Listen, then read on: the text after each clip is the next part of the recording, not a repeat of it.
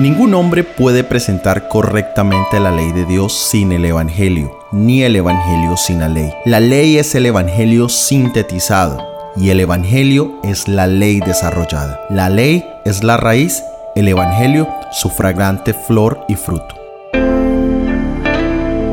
Hola, soy Óscar Acevedo. Bienvenidos a una nueva temporada de nuestro análisis bíblico producido por el Ministerio 147. Pueden encontrar el vínculo al estudio completo en la descripción. Hola, soy Óscar Oviedo. Recuerda que estamos en múltiples plataformas que te permitirán escucharnos mientras manejas, caminas o trabajas sin necesidad de tener conexión al Internet. Todos se encuentran en la descripción. La temática para esta nueva temporada se titula La ley y el Evangelio.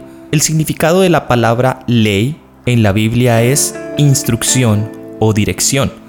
En Génesis capítulo 26 versículo 5 tenemos. Por cuanto oyó Abraham mi voz y guardó mi precepto, mis mandamientos, mis estatutos y mis leyes. En otras palabras, Abraham había escuchado las instrucciones o las direcciones del Señor. En hebreo, a los cinco primeros libros de la Biblia, Génesis, Éxodo, Levíticos, Números y Deuteronomio, se les llama el Torah o la ley, porque allí encontramos todas las instrucciones de Dios para su pueblo. Estas leyes o instrucciones podemos agruparlas en leyes ceremoniales, leyes civiles y la ley moral. Esta última, la ley moral, es de gran importancia porque fue escrita por el dedo de Dios y es la que define lo que significa pecar. Para un mayor estudio del tema de las leyes, encuentra un vínculo al estudio titulado Los principios del reino. En esta temporada estaremos estudiando sobre los 10 mandamientos, la ley de Dios, el decálogo y el Evangelio. La palabra Evangelio significa buenas noticias o buenas nuevas y para nosotros significa las buenas nuevas de salvación de nuestros pecados y errores y la esperanza de la vida eterna en Cristo Jesús. ¿Qué relación pueden tener estos dos conceptos? La ley define lo que es pecado y el Evangelio de Jesucristo salva al pecador arrepentido de su pecado. Si no existiera la ley de Dios, el pecado no sería condenado y no habría necesidad de gracia. Aquellos que se atreven a negar la validez de la ley de los diez mandamientos, indirectamente están también negando la existencia de la gracia. Los diez mandamientos, es decir, la ley moral, nunca fue ningún símbolo o sombra de nada. Existía antes de la creación del hombre y durará mientras permanezca el trono de Dios. Dios no podría cambiar ni alterar un solo precepto de su ley a fin de salvar al hombre, pues la ley es el fundamento de su gobierno, la cual es inmutable, inalterable, infinita y eterna. Ni una sola vez Jesucristo declaró que su venida destruía las demandas de la ley de Dios. Al contrario, en el último mensaje de su iglesia en Patmos, se pronuncia una bendición sobre los que guardan los principios de la ley de Dios. Bienaventurados los que guardan los mandamientos, para que tengan derecho al árbol de la vida y puedan entrar por las puertas de la ciudad. Apocalipsis 22:14. El hablar de la ley de Dios, de los diez mandamientos, promueve un evangelio de salvación por obras. Las obras nunca podrán comprar la salvación, pero son la evidencia de la fe que obra por el amor y purifica el alma de cada creyente. Y aunque la recompensa eterna no nos es concedida por causa de nuestros méritos, estará sin embargo en proporción con la obra hecha por medio de la gracia de Jesucristo. El análisis bíblico de esta temporada presentará algunos conceptos de las cartas del apóstol Pablo con respecto a la ley que pueden ser difíciles de entender. Sin embargo, es importante estudiarlos paralelamente con aquellos que aparecen algo más difíciles. Mientras estudiamos todos estos temas, oremos por la luz y conectemos todo con las verdades que se encuentran en Apocalipsis capítulo 12 versículo 17. Y el dragón se enojó con la mujer y fue a hacer guerra con el resto de su simiente, que guardan los mandamientos de Dios y tienen el testimonio de Jesucristo. Y Apocalipsis 14 12. Aquí está la paciencia de los santos, aquí están los que guardan los mandamientos de Dios y tienen la fe de Jesús. El tema para nuestro episodio de hoy es el Evangelio en el Edén. Génesis capítulo 1 y capítulo 2 son el libro de texto para hablar de lo ideal, de la voluntad perfecta de Dios para la raza humana. Jesús mismo se refirió a Génesis 1 y 2 hablando del matrimonio. Allí también encontramos la alimentación ideal para nosotros. Y nos surge una pregunta, ¿por qué Dios creó este mundo? ¿Cuál era el objetivo de esta raza humana? En otras palabras, ¿cuál es el objetivo de nuestra existencia? Muchos pueden simplificar el tema con decir que Dios nos creó porque nos ama, porque Él siempre piensa en dar y crear. Y esto es cierto en principio, pero Dios también tiene un propósito particular para cada situación. Y la creación de este mundo no era la excepción a esa regla. Miremos el contexto en el que Dios crea la raza humana. Ya había existido la rebelión de Satanás en el cielo. Esto lo vemos en Isaías capítulo 14 versículos del 12 al 15. Y Dios decide la creación de una raza que cumplirá la función de jurado. Hoy en día podemos entender un jurado como un tribunal formado por sorteo entre los ciudadanos, cuya misión consiste en determinar si ha habido un delito y si el procesado es o no culpable. Esta misión no nace después de nuestra caída, sino que estaba previamente determinada en el contexto de una controversia mucho más grande e importante. En 1 de Corintios capítulo 6, versículos 2 y 3 nos dice: ¿O no sabéis que los santos han de juzgar al mundo? Y si el mundo ha de ser juzgado por vosotros, ¿sois indignos de juzgar cosas muy pequeñas? ¿O no sabéis que hemos de juzgar a los ángeles? ¿Cuánto más las cosas de esta vida? También en Apocalipsis capítulo 20, versículo 4 nos dice, Y vi tronos y se sentaron en ellos los que recibieron facultad de juzgar, y vi las almas de los decapitados por la causa del testimonio de Jesús y por la palabra de Dios, los que no habían adorado a la bestia ni a su imagen, y que no recibieron la marca en sus frentes ni en sus manos, y vivieron y reinaron con Cristo mil años. Es decir, los jurados deben ser ciudadanos de honor, respetuosos de la ley. No deben haber estado presente en los hechos del crimen. Deben distinguir entre lo bueno y lo malo. Antes de poder ejercer este cometido tan sagrado, la raza humana necesitaba conocer lo que es la sabiduría práctica. En el libro de Génesis capítulo 2 versículo 8 y 9 encontramos. Y había Jehová Dios plantado un huerto en Edén, al oriente y puso allí al hombre que había formado. Y había Jehová Dios hecho nacer de la tierra todo árbol delicioso a la vista y bueno para comer, también el árbol de la vida en medio del huerto, y el árbol de la ciencia del bien y del mal. Aquí encontramos el porqué de la prueba en el contexto de la misión de la vida de Adán y de Eva. En el libro de Proverbios, en el capítulo 1, en el versículo 7, encontramos el principio de la sabiduría es el temor de Jehová. Los insensatos desprecian la sabiduría y la enseñanza. Adán y Eva necesitaban desarrollar esa sabiduría, pero esa sabiduría no llegaría a ellos a menos que aprendieran a escuchar y a obedecer en el temor de Jehová. Ahora leamos los versículos 15 al 17 de Génesis capítulo 2. Tomó pues Jehová Dios al hombre y lo puso en el huerto del Edén para que lo labrara y lo guardase. Y mandó Jehová Dios al hombre diciendo, De todo árbol del huerto comerás, mas del árbol de la ciencia del bien y el mal no comerás de él, porque el día en que comieres morirás.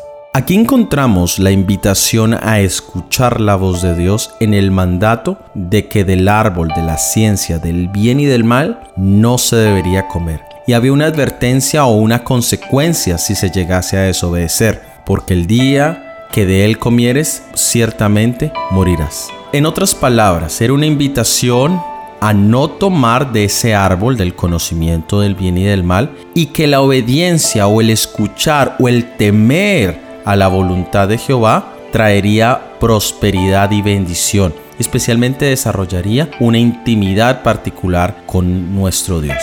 En Génesis capítulo 3 versículos 1, 4 y 5 nos dice, pero la serpiente era astuta, más que todos los animales del campo que Jehová había hecho, la cual dijo a la mujer, Así que Dios os dijo, ¿no comáis de todo árbol del huerto? Entonces la serpiente dijo a la mujer, no moriréis, mas sabe Dios que el día que comieres de él serán abiertos vuestros ojos y seréis como Dios, sabiendo el bien y el mal. Y aquí tenemos tres hechos importantes. Primero, la primera tentación vemos que Satanás le dice a la mujer, a Eva, seréis como dioses. El segundo hecho que nos muestra esta narración bíblica es la primera mentira. Satanás le dice a la mujer, no morirás. Y podemos pensar que al fin y al cabo Satanás no mintió porque ellos no murieron, pero la consecuencia o la paga del pecado es la muerte. En definitiva, Dios no estaba mintiendo.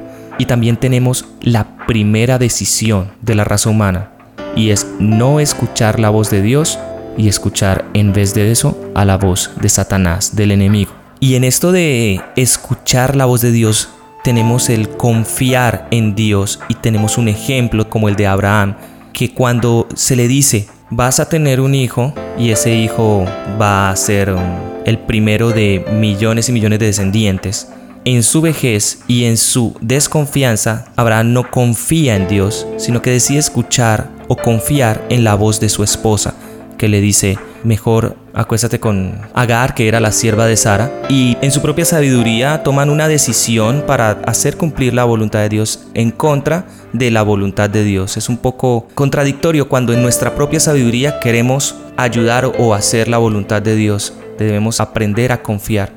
Y nosotros estamos todos los días enfrentados al mismo dilema. Tomamos del árbol de la vida o por nuestra cuenta tomamos en nuestra sabiduría del árbol de la ciencia del bien y el mal. Este gran error, el no confiar en la voluntad de Dios, en no confiar en los designios de Dios, es el que marca la diferencia en la historia de la humanidad. Eso es un fragmento que encontramos en la historia de la redención, página 34.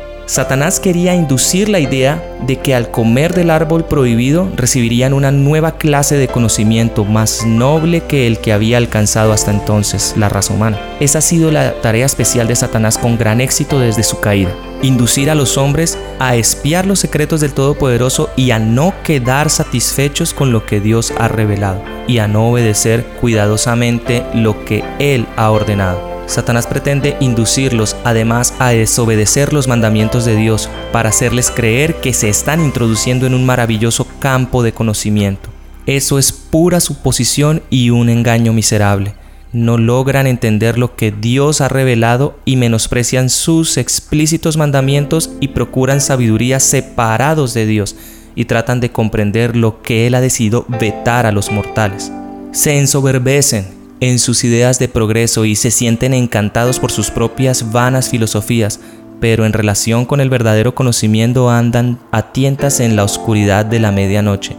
Siempre están aprendiendo, pero nunca son capaces de llegar al conocimiento de la verdad. Leamos ahora en Génesis capítulo 3, versículos 6 y 7. Y vio la mujer que el árbol era bueno para comer y que era agradable a los ojos, y árbol codiciable para alcanzar sabiduría, y tomó de su fruto y comió, y dio también a su marido, el cual comió así como ella, y fueron abiertos los ojos de ambos, y conocieron que estaban desnudos. Entonces cosieron hojas de higuera y se hicieron delantales. Muy bien, aquí encontramos una inversión de lo que Dios había hecho en cada día de la creación. Dice que la mujer vio que el árbol era bueno para comer y era agradable a los ojos. Esos dos elementos están presentes en la descripción que Dios ya había hecho. Pero ahora ella ve algo más. Ella codicia en búsqueda de alcanzar la sabiduría. Ahora, ¿podría ella encontrar la sabiduría al desobedecer la orden directa del Señor? ¿Era ese el temor que Jehová quería desarrollar en nuestros primeros padres? Por supuesto que no. Al tomar por sí mismo el conocimiento, ahora quedarían con una experiencia parcial. Quedarían conociendo, pero siendo incapaces de poder hacer lo bueno sin mezclarlo con lo malo. Dice el Ministerio de Curación, página 334, nuestros primeros padres fueron inducidos al pecado por haber codiciado una ciencia que Dios les había vedado. Al procurarla, perdieron todo lo que era digno de ser poseído. Si Adán y Eva no hubieran tocado el árbol prohibido, Dios les hubiera comunicado un conocimiento sobre el cual no hubiera recaído la maldición del pecado, sino que les hubiera allegado gozo eterno. Todo lo que obtuvieron al prestar oídos al tentador fue un conocimiento del pecado y sus resultados. Por su desobediencia la humanidad se apartó de Dios y la tierra quedó separada del cielo. Cada vez que nosotros escuchamos la voz del tentador, cada vez que queremos obtener la sabiduría a nuestra manera, cada vez que rechazamos el escuchar, el oír la voz del Señor, hacemos exactamente eso, generamos una separación. La separación primera la hacemos con Dios. Llegamos a un punto donde empezamos a dudar de su existencia, donde empezamos a cuestionar sus designios. Posteriormente pasamos a separarnos de nuestros seres queridos. En los hogares hay divisiones, hay peleas, hay engaños, existen desobediencias, existen abusos entre padres e hijos. Empieza a haber una ruptura con la relación con nuestro prójimo y finalmente nos separamos de nosotros mismos. Empezamos a odiar nuestra vida, a odiar nuestra nuestra existencia y buscamos métodos y sustancias para mantener nuestras mentes adormecidas, para no sentir, para no vivir realmente o para no ver realmente nuestra realidad. En realidad, el no escuchar la voz de Dios tiene graves consecuencias para nuestra vida. En Génesis capítulo 3 versículos 9, 10 y 21 nos dice, Y llamó Jehová a Dios al hombre y le dijo, ¿Dónde estás tú? Y él respondió, Oí tu voz en el huerto y tuve miedo porque estaba desnudo y me escondí. Y Jehová Dios hizo al hombre y a su mujer túnicas de piel y los vistió. Aquí tenemos un contraste entre el temor de Jehová y el temor a Jehová. Y puede sonar parecido, pero vamos a entender el temor de Jehová como esa obediencia o el querer escuchar la voz de Dios sin ninguna obligación, sin ninguna presión.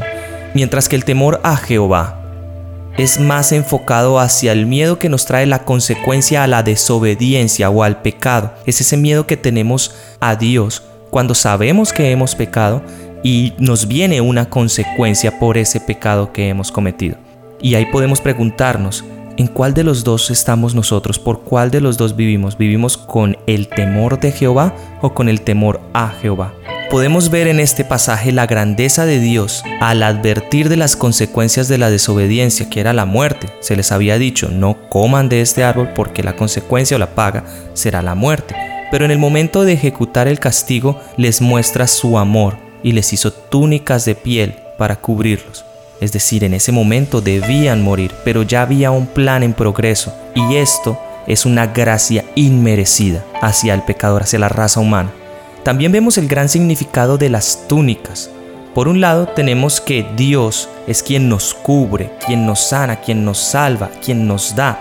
Esto lo podemos ver porque antes de que el hombre tomara esa decisión en su propia sabiduría, ellos no sabían que estaban desnudos, ellos no sentían vergüenza de su desnudez. Es Dios cubriéndolos, sanándolos, salvándolos, es Dios con ellos. Pero apenas toman esta decisión, vienen las consecuencias y es lo que hace el pecado en nuestras vidas. El pecado siempre nos deja en vergüenza y nadie, nadie se enorgullece de estar desnudo frente a los demás. Apenas ellos toman esa decisión y viene la consecuencia, ellos sienten vergüenza del pecado que habían cometido. El pecado también nos roba todo lo que tenemos.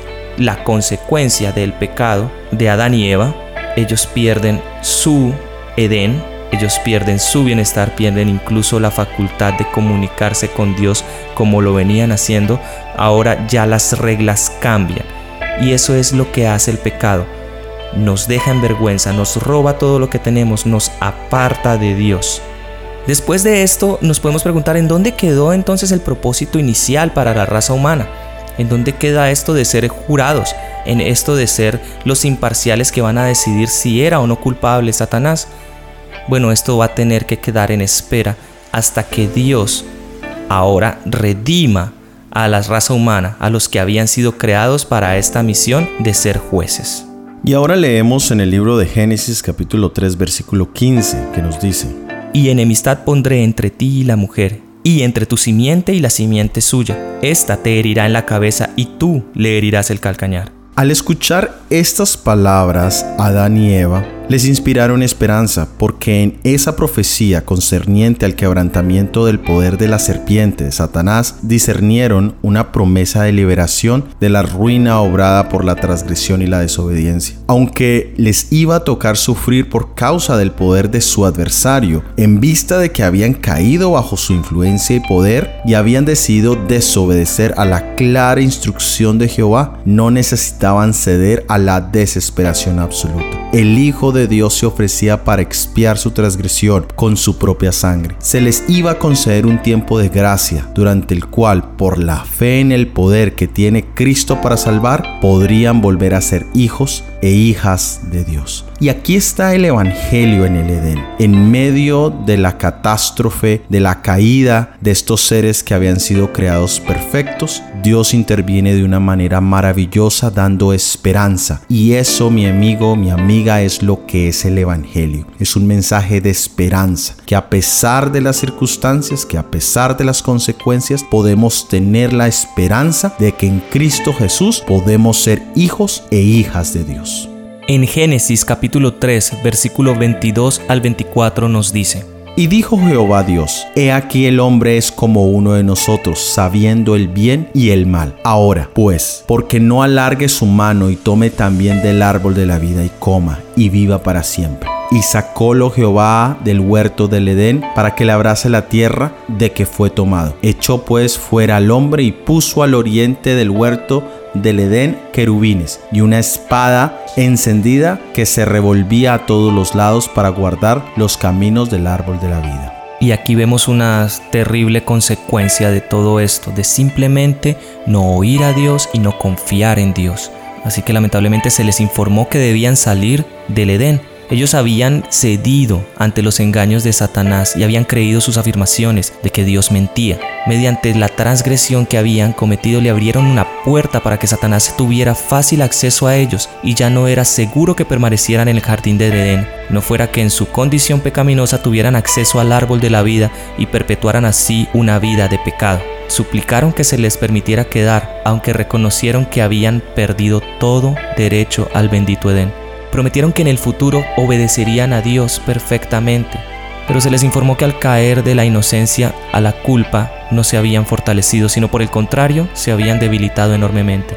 No habían preservado su integridad cuando gozaban de un estado santo, de feliz inocencia, mucho menos tendrían la fortaleza para permanecer leales y fieles en un estado de culpa consciente. Se llenaron de profunda angustia y remordimiento Comprendieron entonces, que, entonces que el castigo del pecado es la muerte. Otro fragmento de la historia de la redención.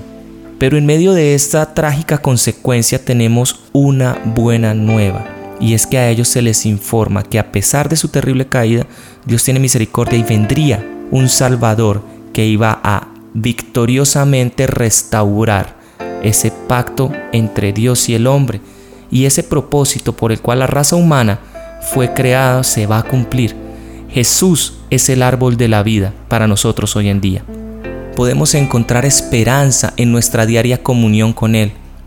Aprendamos a escuchar para poder tener sabiduría y al principio mencionábamos que nosotros estamos en constante decisión, día a día, momento a momento, tenemos que decidir o el árbol del conocimiento del bien y el mal o el árbol de la vida. Lamentablemente nuestras decisiones han sido erradas en algunas ocasiones, pero esto es ahora conscientemente para nosotros en tomar la decisión, es nuestra decisión. ¿Preferimos a Jesús, el árbol de la vida, o seguimos tomando nuestras decisiones en nuestra propia sabiduría, desobedeciendo la voz de Dios y atrayendo o acarreando las consecuencias de nuestra desobediencia. Muy bien, de esta manera hemos llegado al final de este episodio del análisis bíblico. Para la próxima semana tendremos el análisis bíblico titulado Ofreciendo la primicia. Si ha sido de bendición, por favor, compártelo con al menos una persona. Déjanos tus opiniones en los comentarios. Que Dios te bendiga. Amén. Amén.